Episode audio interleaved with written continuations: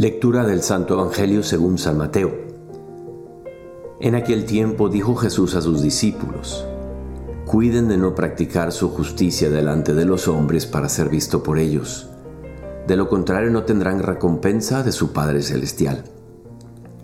Por tanto, cuando hagas limosna, no mandes tocar la trompeta ante ti como hacen los hipócritas en las sinagogas y por las calles para ser honrados por la gente.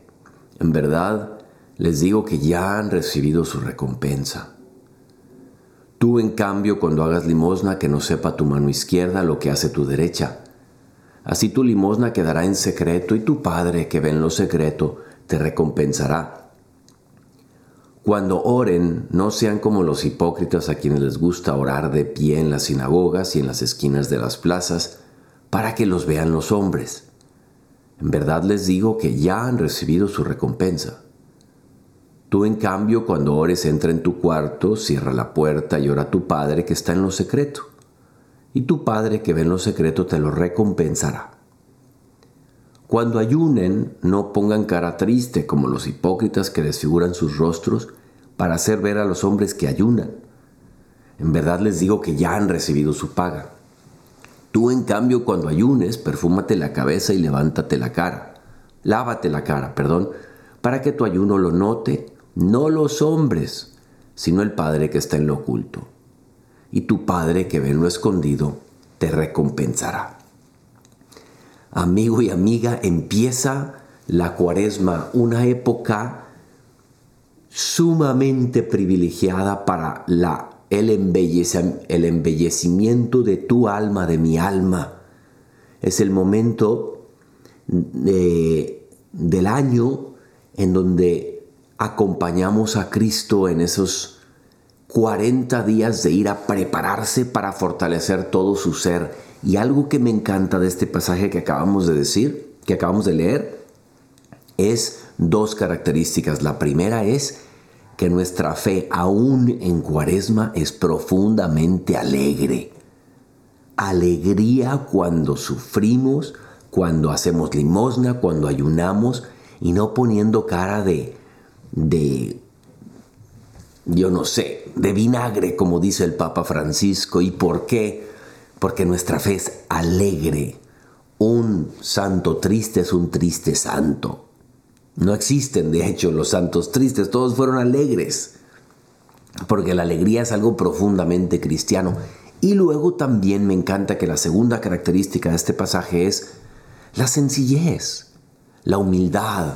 No te choca a ti cuando conoces a ciertos católicos que complican la fe, que la hacen demasiado compleja, que además andan queriendo que los vean y tocando la trompeta de, como dicen, pues trompeteando todas las cosas que hacen, ¿no? No, no, no. Para empezar, amigo y amiga, el día de hoy, alegría y humildad. Quiero nada más explicar un poquito, a lo mejor algunos de ustedes nunca les han explicado o nunca hemos hablado aquí de lo que es un sacrificio. Mira, la raíz de la palabra sacrificio que viene del latín es sacer fare, hacer sagrado. ¿Qué le importa a Dios? Que yo haga un sacrificio, que haga limosna, que me prive de ciertas cosas. Mira, Dios es muy sabio. La verdad es que siempre ha habido una gran conexión entre el cuerpo y el alma. Cuando el alma, perdón, cuando al cuerpo le damos todo lo que quiere, cuando comemos todo lo que se nos antoja, cuando compramos todo lo que se vemos y se, y se nos apetece, cuando nunca nos privamos de nada, el cuerpo se vuelve como si estuvieras cargando una vaca. Se vuelve un animal lento, que a todo reacciona, a todo sonidito del teléfono, a todo like, a todo clic, a todo... No es capaz de privarse de nada. Nos volvemos, por así decir, espiritualmente gordos y fofos. Hay un libro que me encanta que dice The body keeps the score. El cuerpo mantiene el resultado, no el marcador. Bueno, yo diría que también el alma mantiene o conserva el resultado cuando nosotros, por algo Jesucristo decidió irse al desierto. Ya hoy en día se ha dado muchísimo entre las personas ser muy aficionados a los estoicos, a los escritos de Marco Aurelio. ¿Por qué? Porque esos hombres sabían que privarse de cosas hacía mucho bien al cuerpo y al alma.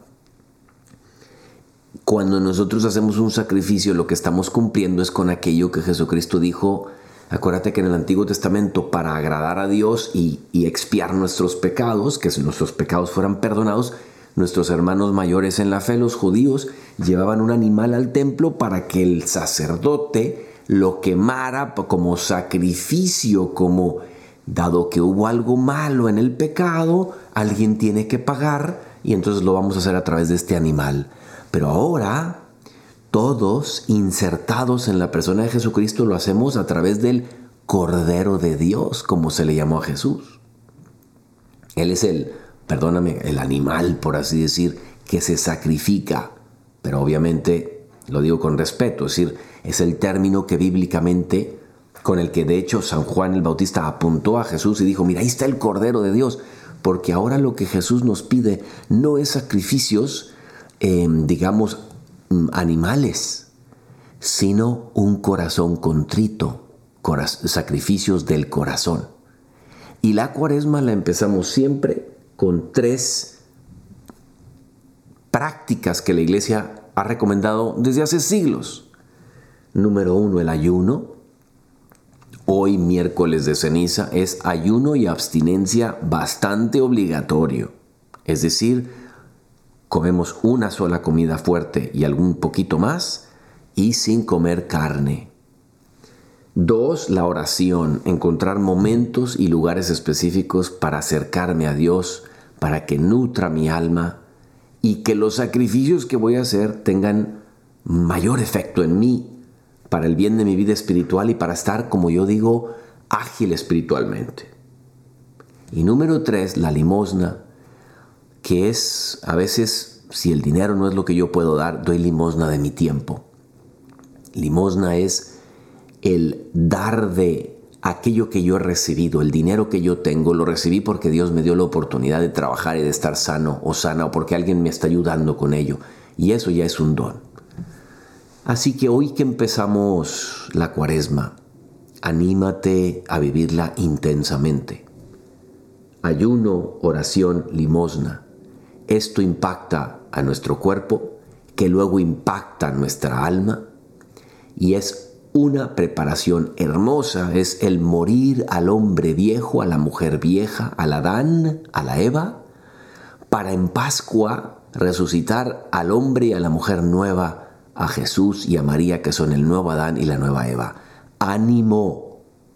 Como dicen en México, no te rajes ánimo y con valentía a ofrecerle algo a Cristo, a Jesús, a las almas, a la iglesia y a mí mismo como regalo a mí mismo, a mí misma, una cuaresma verdaderamente profunda de irme al desierto con Cristo, a pasar hambre, a pasar dificultades, para tensar mi espíritu, para luego gozar de la Pascua.